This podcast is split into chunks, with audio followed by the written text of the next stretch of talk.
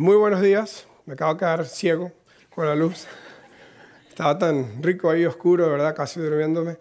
Eh, gracias por estar aquí. Eh, si estás viniendo, si estás visitando por primera vez, yo soy Julio González. Gracias por estar con nosotros. Ojalá que la pases súper bien. Hoy tengo la voz un poco afónica porque me enfermé el jueves, me dio un resfrío eh, terrible. ya la voz la tengo ya un poco mejor. El, viernes en la noche estábamos cenando en mi casa y mi hijo Lucas me dijo, Pa, lo, lo, bueno de este, de este resfrío que tienes es que eh, ahora tienes la voz como Thor. Finalmente en algo te pareces a Thor. Me hirió los sentimientos, pero le dije, My name is Thor, son of Odin. Can't do it without my hammer. Puedo seguir, ¿verdad? No. entonces ya se me está pasando, el, por ahí ya no estoy contagioso, así que no hay problema. Eh, sin embargo, me quedan algunas secuelas del resfrío. Hablando de secuelas, estamos en esta serie de charlas que se llama Secuelas de la Resurrección. Estamos hablando de lo que sucedió después de que Jesús resucitó. Y es importante para nosotros como cristianos, eh, si estás visitando y tal vez creciste católico y no necesariamente te consideras un, cristiano, eh, de hecho aquí en Costa Rica cristiano es el que va a la iglesia evangélica Pandereta y católico es el que va a la iglesia bueno, católico no va a ninguna iglesia, nada más cuando hay un, cuando hay un ah, funeral o cuando hay un, un, matrimonio, eh, lo cual es muy conveniente, pero algunos católicos sí van, eh, eh, sí van todo el tiempo. Pero tal vez tú creciste católico y, y, nunca necesariamente vas a la iglesia y alguien te dijo, deberías conectarte un poco más con Dios, crecer espiritualmente, te invitaron aquí, o tal vez tu novia venía aquí, entonces eso era una razón para venir, especialmente si están comenzando.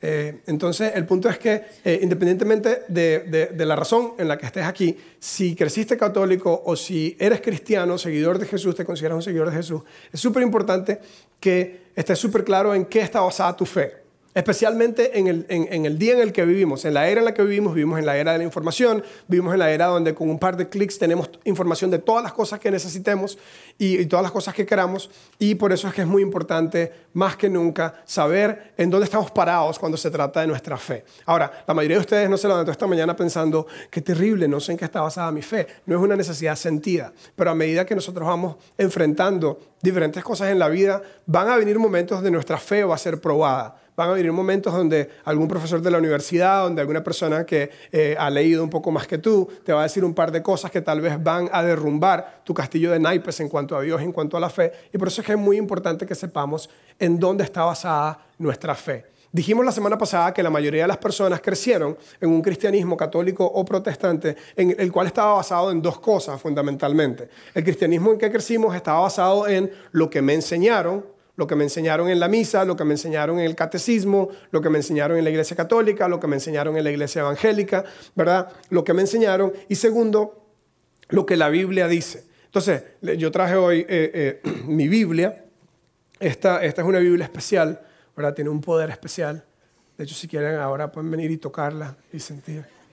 No, simplemente un libro, simplemente papel. Pero esta es la Biblia que yo más utilicé durante, durante mis estudios en el seminario, durante un, posgrado de dos años de Biblia que hice eh, eh, eh, después de la universidad. Y este libro, ahorita les voy a leer una parte de este libro. Este libro es el libro gordo de Petete. ¿Ustedes no conocen el libro gordo de Petete? Eso no está en Costa Rica, es algo venezolano nada más. Bueno, este libro es básicamente acompañado, lo estoy vendiendo en combo, no mentira. No, este, este, este, este, libro es un, este es un comentario de este, ¿ok? Entonces, estos dos son mis dos libros favoritos.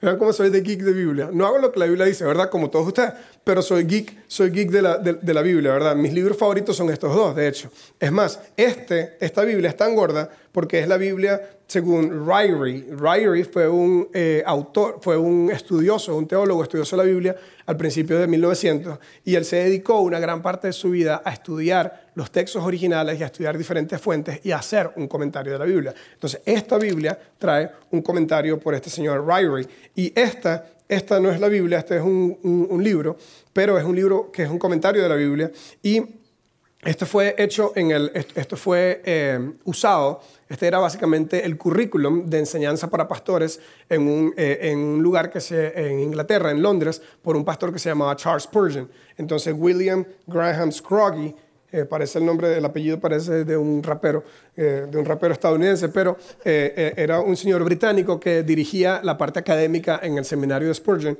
y este fue en gran parte lo que usamos en mi, en mi seminario. Ahorita le voy a leer una parte, una parte de aquí. Entonces, no hay ningún problema con lo que la Biblia dice si, si, si creciste cristiano te enseñaron que la Biblia es la verdad y que lo que la Biblia dice es verdad. Y, yo creo eso. El problema es que si no sabemos dividir o estudiar la Biblia, eso, eso no nos va a soportar el escrutinio. No va a soportar a que un profesor de universidad o a que una persona que ha leído un poco más venga y nos diga algo acerca de la Biblia y se derrumba, como dije, el castillo de naipes. Entonces, esta frase de lo que la Biblia dice o lo que me enseñaron no es suficiente para soportar tu fe.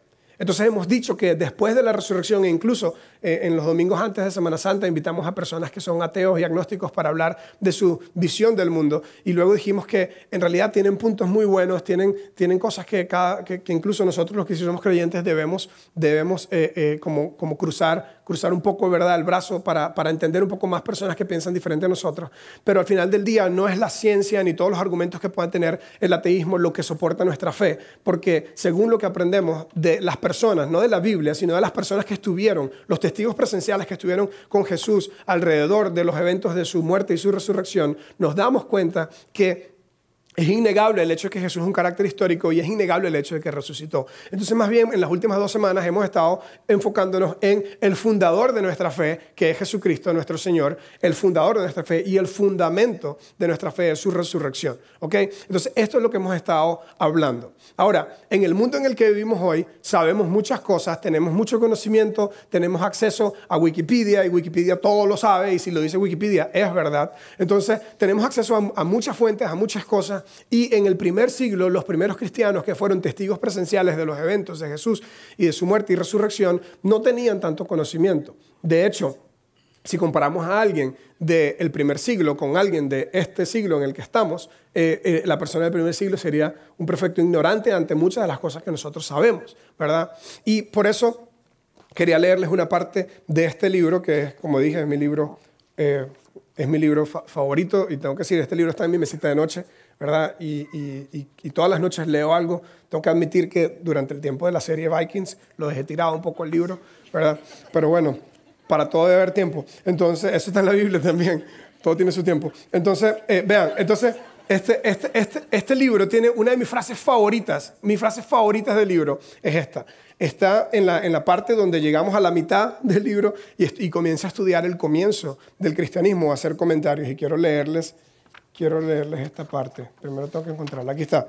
Ok, dice, y estoy traduciendo del inglés porque el libro está en inglés. Dice, no es necesario que una persona sepa mucho para ser espiritualmente fuerte. Pero lo que sí es importante es que lo que sepa sea de gran significado. ¿Qué era lo que los apóstoles y los primeros discípulos sabían que les llevó a vivir con tal poder y que trajo tanto cambio en tan corto tiempo? Principalmente cuatro cosas. Y yo se las tengo aquí, el forro, porque ustedes no se van a acordar de lo que estoy diciendo. Entonces se las tengo aquí. Cuatro cosas. Estas eran las cuatro cosas según este estudio del libro de los Hechos. Nosotros hemos estado estudiando el libro de los Hechos en la semana pasada y hoy.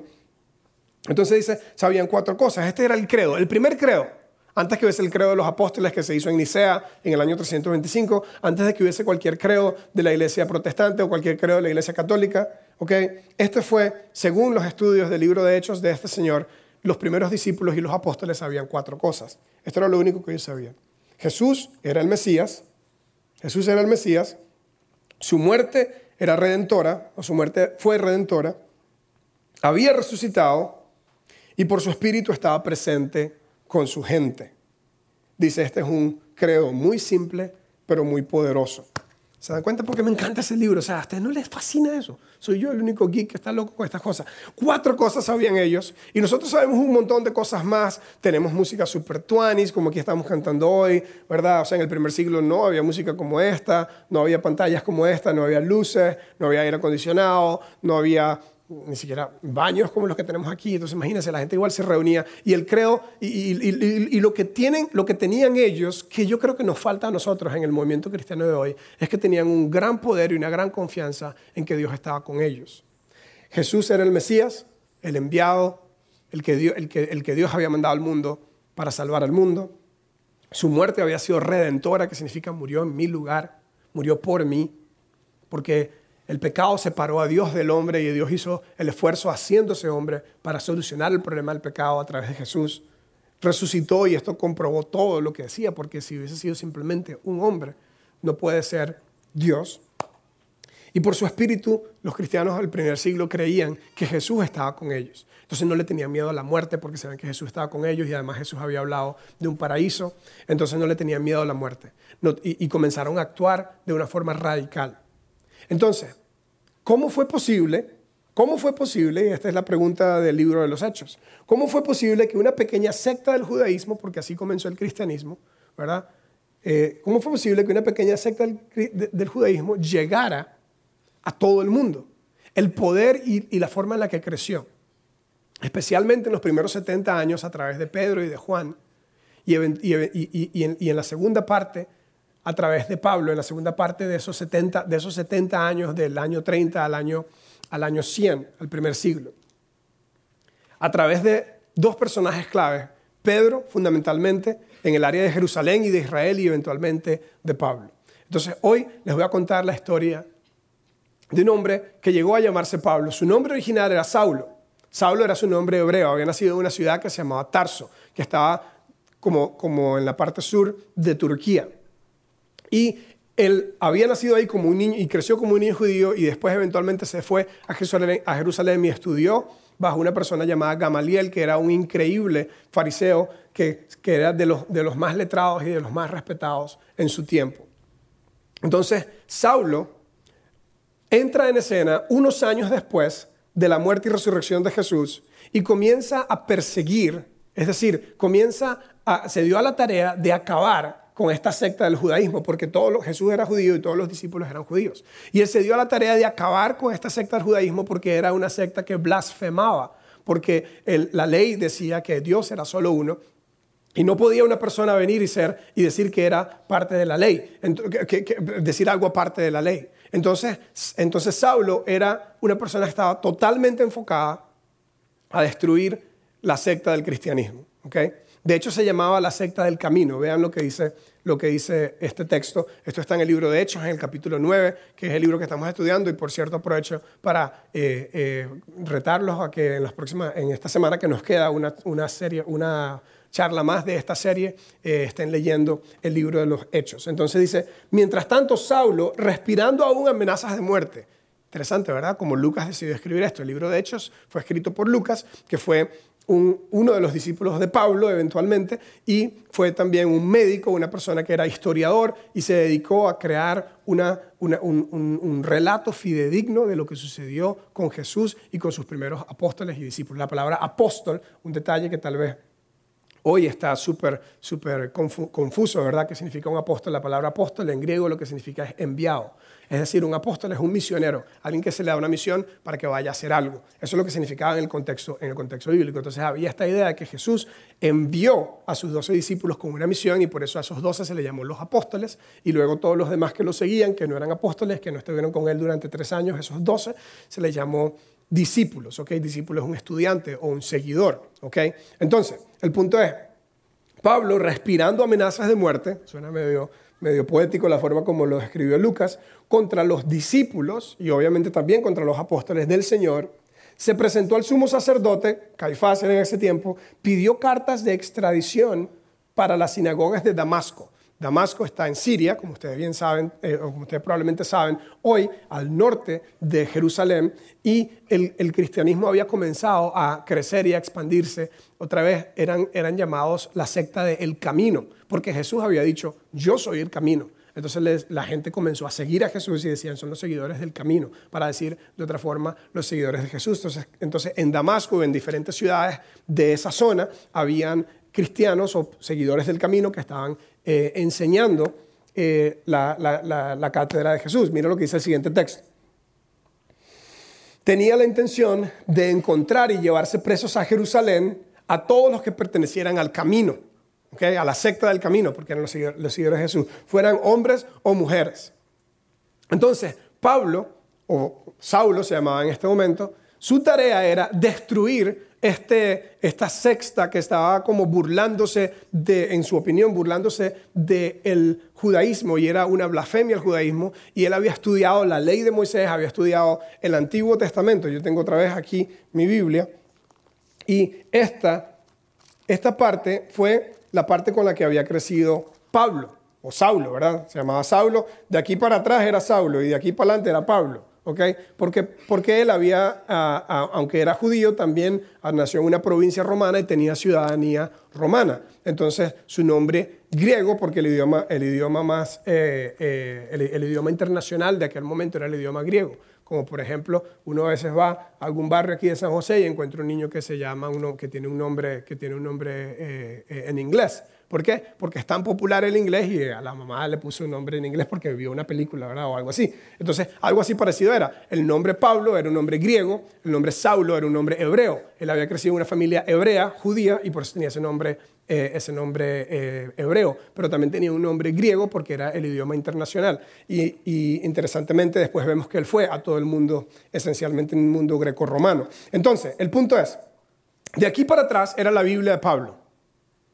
Esta no existía, esta parte de aquí para adelante no existía. En la, eh, nosotros eh, hoy conocemos esto como el antiguo, eh, con confianza, antiguo testamento. Muy bien, muchachos. Y, el, y, el, y, esta parte se llama el Nuevo Testamento. Ah, muy bien, 100 puntos ya tienen ya, ¿ves? Por, por participación. Entonces, Pablo creció con esto, con el antiguo. El nuevo lo escribieron después de Jesús, ¿ok? Muy importante. Pablo iba a pedir cartas para poner preso a los seguidores del camino, los seguidores de Jesús, y según su Biblia, eso estaba bien. Porque había que reprender a los blasfemos y había que castigar a los blasfemos. Es decir, según la visión del mundo de Saulo, apresar, torturar, incluso matar, como en el caso de Steven, o Esteban más bien, Esteban, un, discípulo de Jesús, en el capítulo 7 del libro de Hechos, lo apedrean y, Saulo estaba ahí. Según su Biblia, estaba bien eso. La semana pasada leímos una parte de esta Biblia, de la Biblia judía del Antiguo Testamento, que decía algo un poco extraño, ¿verdad? Recuerden, los que vinieron la semana pasada, había un texto que decía, si tu, si tu esposo o si el marido de alguien está peleando con otro y la mujer para defenderlo lo agarra por sus partes más blandas, más privadas, córtenle la mano, decía, porque como que pecó, ¿verdad? Pero estoy tratando de salvarlo, ¿verdad? Y luego el esposo defiende al compita, en fin. El punto es que extrañamente la Biblia, el Antiguo Testamento tiene un montón de mandamientos que, er, el Antiguo Testamento tiene un montón de mandamientos que eran para una nación, para los judíos basado en los diez mandamientos de Moisés, había una serie de mandamientos más que se convirtió en un código civil, en un código eh, eh, de conducta para ellos. ¿ok? ¿Cuántas cosas de esas eran palabra de Dios, inspirado por Dios, y cuántas cosas eran palabras de Moisés y palabras de algunos hombres? No sé. Lo cierto es que tenemos en nuestra Biblia, en lo que conocemos como Biblia, la palabra Biblia significa biblioteca, en una colección de libros, tenemos una colección de libros en el Antiguo Testamento que trata esencialmente, a partir del capítulo 12 del libro de Génesis, trata con una nación, un grupo de personas. Y no eran que son los escogidos y, predilectos de Dios, sino que era el plan a través del cual Dios quería que el mundo conociera su gran amor. Por eso a través de él vino Jesús, el Mesías. ¿ok? Cuando viene Jesús, que es la parte del Nuevo Testamento, comenzamos a ver esta parte. Entonces, de, regreso, de regreso a Saulo, ahorita voy a, leerles algo más de la Biblia. Saulo va camino a Damasco en su caballo con un grupo de gente, con permiso de los, de los líderes de la religión y los líderes civiles, para apresar a los seguidores del camino, a los seguidores de Jesús. Y mire lo que pasó. Dios le dijo a un hombre que se llamaba Ananías, y no sé cómo funcionó esto, si fue una voz que él escuchó audiblemente o si fue en su pensamiento, pero aparentemente Ananías tiene una conversación con Dios al respecto. Le dice, eh, eh, Dios le dice a Ananías que vaya y se reúna con este hombre que se llama Saulo porque él tiene un plan. Entonces Ananías le responde a Dios, Señor, he oído hablar de ese hombre. Claro que he oído. Ananías había oído que Esteban había sido apedreado y que murió bajo el consentimiento de Saulo. He oído de este hombre y de todo el mal que ha causado a sus santos en Jerusalén. Es como cuando Dios te dice que hagas algo y tú comienzas a decirle a Dios por qué no tiene razón y por qué lo que está diciéndote que hagas no, no tiene sentido. Eso era lo que estaba haciendo Ananías. Y ahora lo tenemos aquí, autorizado por los jefes de los sacerdotes para llevarse presos a todos los que invocan tu nombre, ¿verdad? Y según este relato, Dios le responde a Jesús, le responde a Ananías y le dice, ve, insistió el Señor, porque ese hombre es mi instrumento escogido. ¿ok? Mi instrumento escogido. Muy interesante, ¿verdad? Que Saulo en su primera parte de su vida era una persona que perseguía el cristianismo, pero en, el segundo, en la segunda parte de su vida fue el principal instrumento para llevar el cristianismo fuera de Jerusalén y probablemente es responsable de que tú y yo seamos cristianos hoy. Es Pablo, porque él fue el que trajo el cristianismo a otros países. Entonces, es un instrumento escogido para dar a conocer mi nombre a todas las naciones. Los judíos creían que ellos eran la nación, pero Dios tenía un plan para las naciones, ¿ok? Entonces, para las naciones y, a sus reyes como, como, como al pueblo de Israel. Entonces, Saulo se convierte en Pablo y Pablo pasó de ser, Pablo pasó de ser, de decir, voy a limpiar la nación de, estos, de esta secta del, judaísmo, de esta secta del camino, voy a limpiar la nación y a, y a, deshacerme de ellos para que aprendan que hay un solo Dios. Y, y, según la ley del Antiguo Testamento, según la ley de Moisés, él sentía que lo que estaba haciendo estaba bien, aunque tú y yo diríamos hoy, ¿Cómo es posible perseguir a alguien solo porque, solo porque no cree lo que tú crees? Y sin embargo, vez tras vez ha sucedido esto en el mundo de la religión. Pero Pablo pasó de voy a limpiar la nación de los que no creen lo que yo creo a voy a alcanzar las naciones. Entonces tienes a un Saulo que era un fundamentalista radical. Y luego tienes a un Pablo que era una persona que amaba con un amor radical dejó a un lado todas sus credenciales judías, toda su educación judía. Él mismo en una parte de la Biblia, en el Nuevo Testamento, dice que él era de los mejores fariseos, había tenido la mejor educación, había sido de esos estudiantes, ¿verdad?, que se sientan en la primera fila y se saben todo y responden todo y hacen ver mal al resto. Así exactamente era él, pero dejó todo eso a un lado porque tuvo un encuentro con Jesús. Y eso está ahí mismo en el capítulo 9, ustedes pueden seguirlo leyendo después el Señor se le aparece le dice, Saulo, Saulo, ¿por qué me persigues? Y él dice, ¿quién eres, Señor? Una pregunta muy importante que todos en algún momento debemos hacernos. ¿Quién es Jesús para nosotros? Si es simplemente el líder de una religión o si es nuestro Señor. Y la segunda pregunta fue, ¿qué quieres que haga? Y entonces aquí es donde Jesús coordina esta cita con este hombre que se llamó Ananías y otro hombre que se llama Bernabé, que le enseñaron a Pablo todas las enseñanzas de ese Jesús que al principio le estaba persiguiendo. ¿Y cómo es posible que este mismo Saulo, ahora que, se que adoptó su nombre griego, Pablo, y empezó a, viajar por todo el mundo conocido con un mensaje, que era el mensaje, Jesús ha resucitado. Y su principal enseñanza es el amor. Porque Jesús había reducido la ley con la que Pablo había crecido, la había reducido a dos mandamientos. Moisés dio diez mandamientos y de esos días se desprendían 613 mandamientos. Y en esos 613 mandamientos había toda clase de mandamientos para todo, para todo tipo de cosas. Pero Jesús, que fue una voz y no un eco, su enseñanza fue distinta a la de los demás. Su enseñanza era distinta a la de Moisés, distinta a la de Buda, distinta a todo lo que había habido hasta aquel momento y distinta a todo lo que habrá. Jesús dijo, oíste que fue dicho, pero yo les digo. Moisés dijo tal cosa, pero yo les digo esta cosa. Y esa enseñanza, lo central de esa enseñanza era el amor.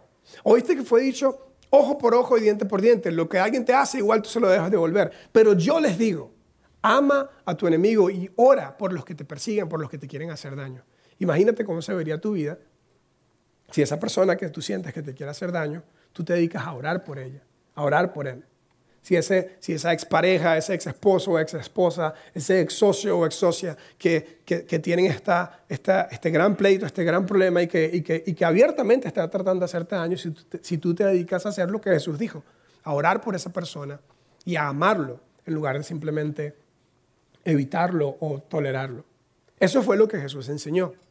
Pablo, que quería matar a los cristianos, ponerlos presos ponerlos presos o matarlos, comenzó a enseñar del amor. Fue él quien escribió ese capítulo maravilloso del amor, que probablemente alguno ha escuchado, que probablemente alguno ha escuchado en alguna, en, alguna boda. Te voy a leer algunos de ellos. Dice, si yo hablase lenguas humanas o angelicales y no tengo amor, vengo a ser como metal que resuena o como un címbalo que retiñe.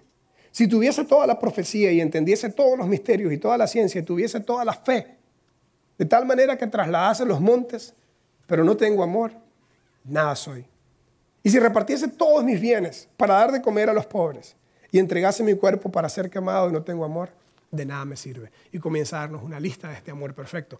Este Pablo unos años atrás estaba persiguiendo y llevando por el pelo a mujeres y, torturando a hombres y tirándolos en un calabozo romano porque simplemente no creían lo que él creía. Ahora estaba cambiado y completamente lleno de amor y se dedicó a llevar este mensaje de amor a todo el mundo conocido principalmente en Jerusalén y en otra ciudad muy popular en aquel tiempo que se llamaba Antioquía, que no debe ser confundida con Antioquia porque esa es en Colombia. ¿okay? Pero en, eh, y ahorita les voy a mostrar un mapa de este lugar. Entonces, Pablo pasó de, de, limpiar la nación a, ir a todas las naciones y te voy a mostrar el siguiente texto que habla de lo que sucedió. Este hombre que se llamó Bernabé fue a buscar a Saulo y cuando lo encontró lo llevó a Antioquía, que era una ciudad donde un gran grupo de cristianos había comenzado a enseñar de Jesús. Durante todo un año los dos, se reunieron los dos con la iglesia y enseñaron a mucha gente. Y mira lo maravilloso que sucede aquí. Hasta ahora a los cristianos se les conocía, o a los discípulos de Jesús se les conocía como los seguidores del camino.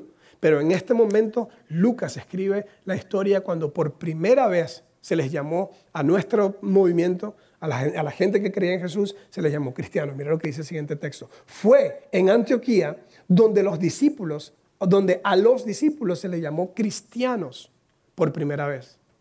El credo de ellos otra vez era simple. Jesús es el Mesías, su muerte fue redentora, Él resucitó y está con nosotros. Eso es lo que ellos creían.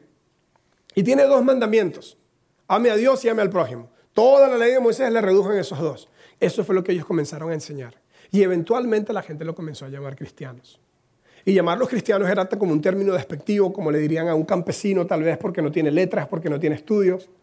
Pero eventualmente le llamaron cristianos porque lo que habían escuchado en aquel tiempo que Jesús hacía, que ayudaba a los necesitados, que amaba a la gente, aún, a la gente que lo rechazaba a él, eso era lo que estos cristianos hacían. Es decir, que el término cristiano lo que significa realmente es alguien que es como Cristo.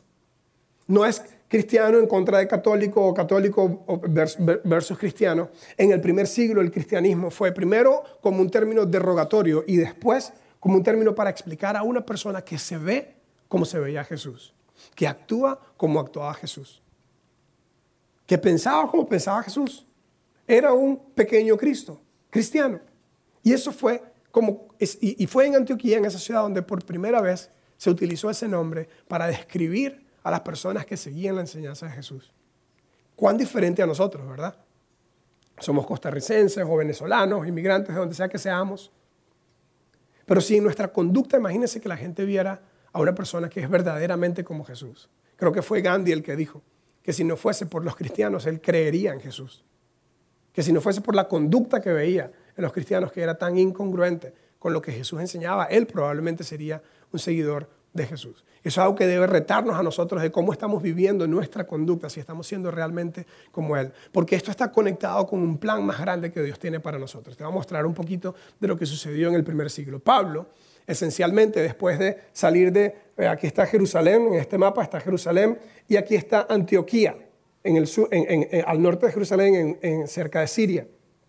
Estas dos ciudades eran, los principales centros del cristianismo en el primer siglo. Y llegó un momento donde la semana próxima vamos a hablar más, Pablo salió de aquí y básicamente Pablo hizo lo que todos nosotros soñamos hacer. Anduvo viajando por todo el Mediterráneo. Okay. Estuvo por todas las islas griegas, estuvo por un montón de lugares, incluso fue a Italia, ¿verdad? Eso está en mi lista, ¿verdad? En algún momento poder ir a Italia, ese, viaje de Pablo. O sea, yo le dije a mi esposa, yo realmente lo que quiero es ser un hombre santo como Pablo. Y quiero, y quiero ir y, viajar por todas las islas griegas y ir a Italia contigo, ¿verdad? Me dijo, no, no, no, tú lo que quieres es disfrutar vacaciones. Bueno, el punto es que Pablo no andaba de vacaciones, no había Airbnb, no había todas las cosas que había, andaba en barco, con velero, a remo, calor terrible. Y su misión fue sacar de esta parte que era como decir la axila del mundo, sacar, sacar el mensaje de Jesús de esa parte al mundo entero conocido. Y se dedicó a hacer esto. De hecho, este es un mapa de los viajes, de los viajes que hizo Pablo que están grabados en el libro de los Hechos. Y a todo lugar donde él iba, enseñaba.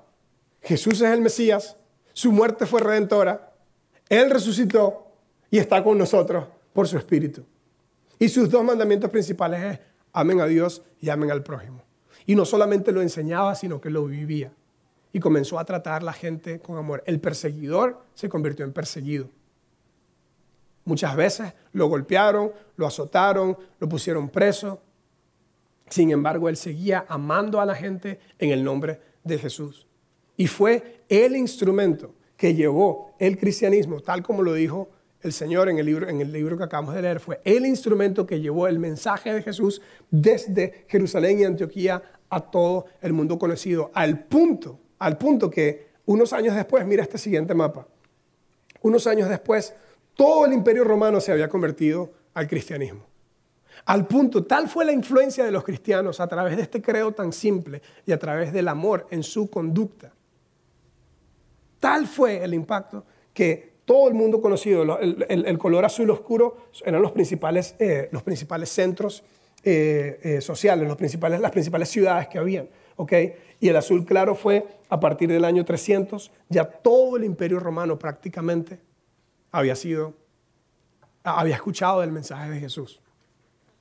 Cuenta una leyenda que Elena, la mamá de Constantino, quien fue el emperador alrededor del año 300, tuvo un sueño y le dijo a su hijo que debía convertirse en cristiano.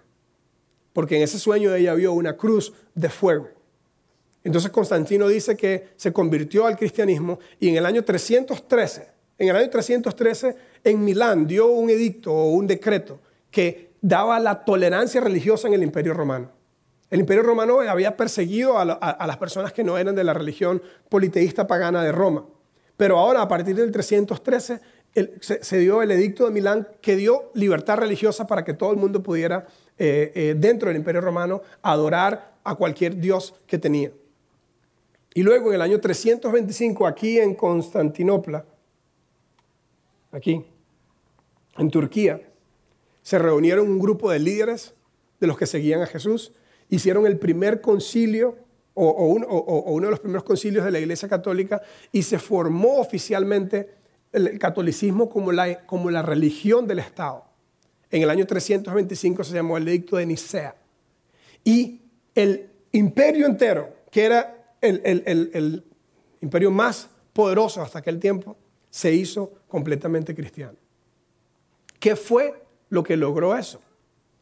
El amor en la conducta de los discípulos con ese credo tan simple. Entonces vemos a Saulo y a Pablo, en cierta forma, Antiguo Testamento y Nuevo Testamento. Vemos el Antiguo Testamento que Dios había hecho un pacto, la palabra pacto significa testamento, Dios había hecho un pacto con una nación, pero ahora Dios había hecho un pacto con todas las naciones. Esa es la siguiente, la siguiente lámina que tengo. El Antiguo Testamento fue un pacto con una nación, Israel, y el Nuevo Testamento fue un pacto con todas las naciones todas las naciones del Imperio Romano en aquel tiempo y todas las naciones de hoy. Porque la Biblia dice, Juan dijo, todo aquel que en él cree, todo el que crea. Entonces, ¿qué tiene que ver toda esta clase de historia? ¿Para qué estoy diciendo toda esta clase de historia? ¿Qué tiene esto que ver con nosotros? Ok, Julio, que tú, Anis, que, que, que bien tus libros, no voy a leer esos libros. Qué bien lo de la Biblia, Antiguo Testamento Nuevo Testamento. Yo respeto la Biblia y creo en la Biblia, no la leo demasiado. ¿Qué tiene que ver esto con nosotros? Ahora les voy a dar algunas implicaciones de lo que esto tiene que ver con nosotros. Primero, con nuestra creencia. El cristianismo tiene un carácter católico y misional. ¿Qué significa católico? La palabra catolicismo significa universalidad. Y el cristianismo es para todas las naciones. Es fundamentalmente católico. Es un mensaje para todos. Eso es lo que significa. Esa frase fue adoptada por la Iglesia del Estado al principio en, el, Imperio Romano y se convirtió como una, en un nombre para una religión. Pero lo que esa palabra denota es universalidad. El cristianismo es para todos. Dios ama al mundo. Dios ama a todos y quiere que todo el mundo se acerque a Él.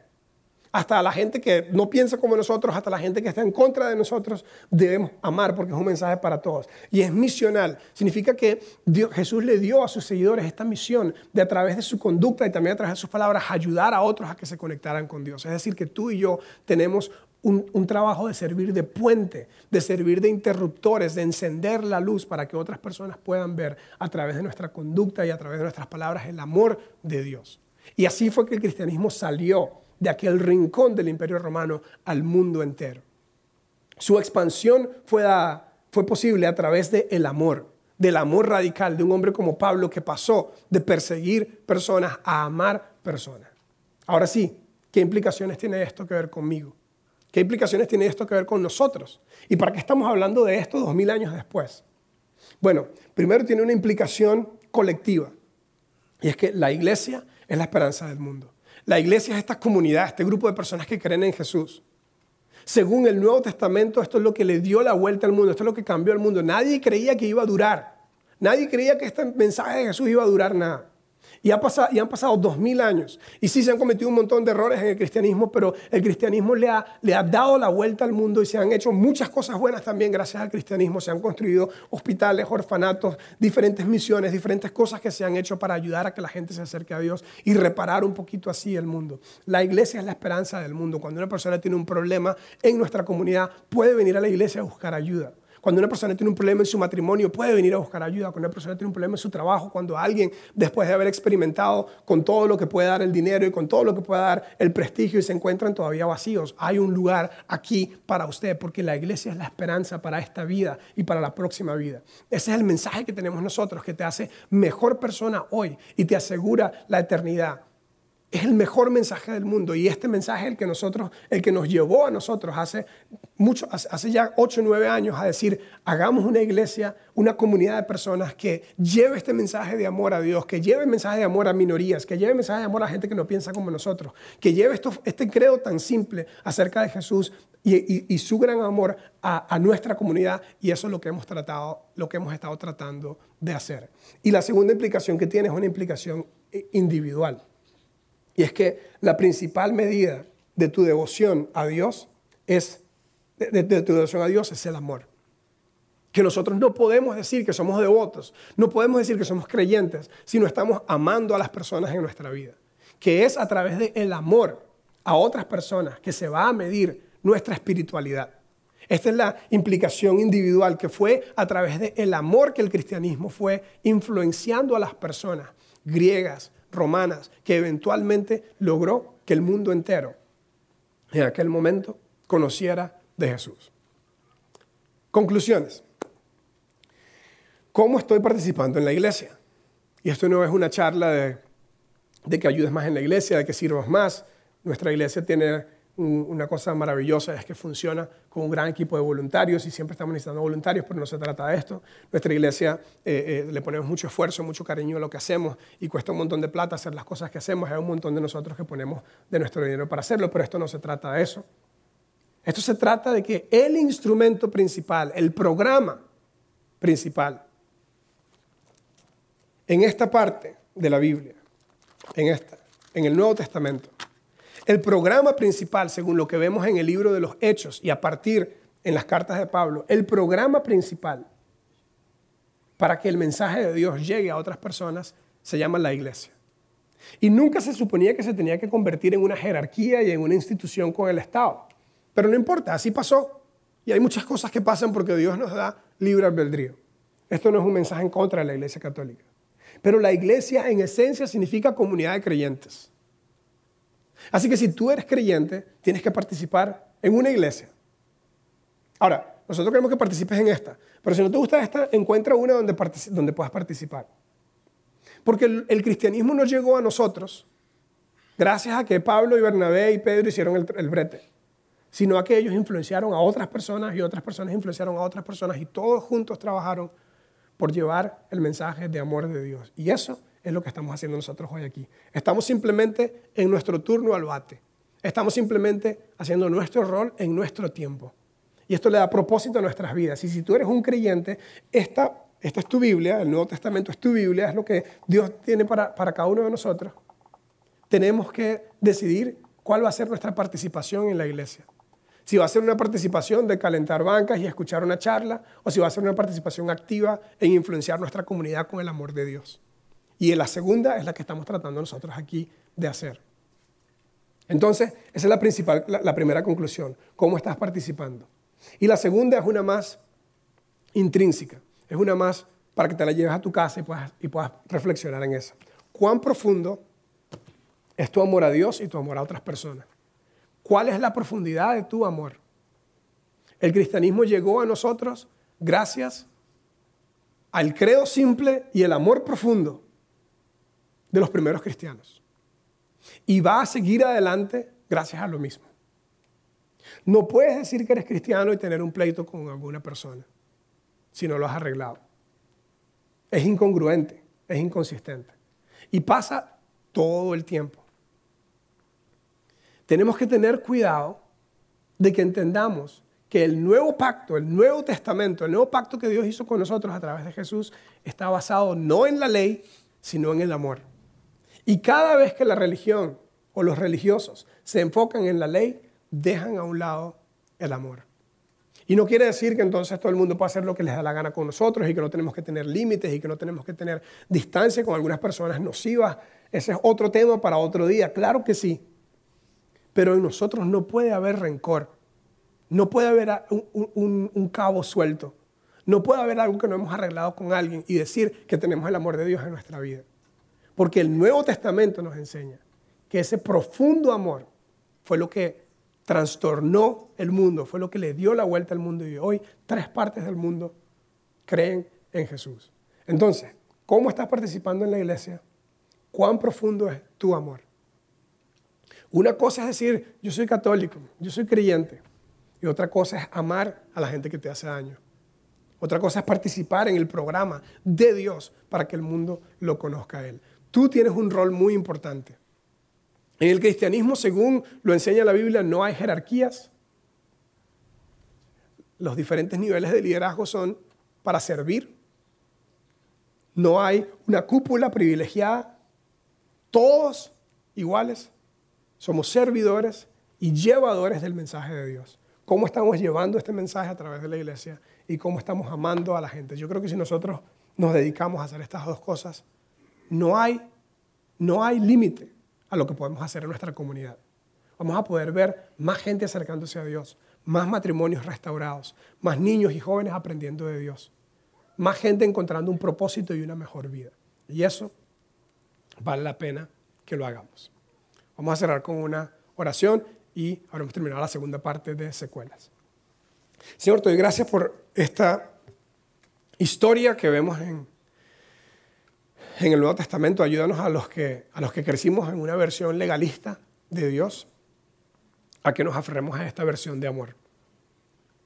Te pido por los que hemos visto el cristianismo como algo de religión, donde vamos y somos y, vamos a la iglesia, hacemos todo, vamos a los grupos, vamos a los cursos, pero, pero todavía tenemos algunos cabos sueltos que nos ayuden a reflexionar cuál es la profundidad de nuestro amor para con otras personas a que traigas a nuestra mente la gente que nos ha hecho daño y que todavía no hemos podido perdonar. La gente que nos hizo daño en un pasado y que no podemos, y que no podemos borrar esa cuenta. Ayúdanos a recordar que tú borraste todas nuestras cuentas y que tú nos das nuevas oportunidades y a que nos des la sabiduría para saber qué hacer con eso. Ayúdanos a amar nuestra comunidad tanto que queramos participar en lo que tú estás haciendo a través de la iglesia para ayudar a los necesitados, para ayudar a que otros conozcan tu mensaje. Ayúdanos a tomar en serio el cristianismo como un estilo de vida y no simplemente como una religión. En el nombre de Jesús. Amén. Bien, muchas gracias otra vez por haber venido a la clase de historia. La próxima semana no va a ser tanto una clase de historia, va a ser un poco más divertido. Nos vemos, no se pierdan la tercera parte y última parte de secuelas. Muchas gracias y nos vemos la próxima.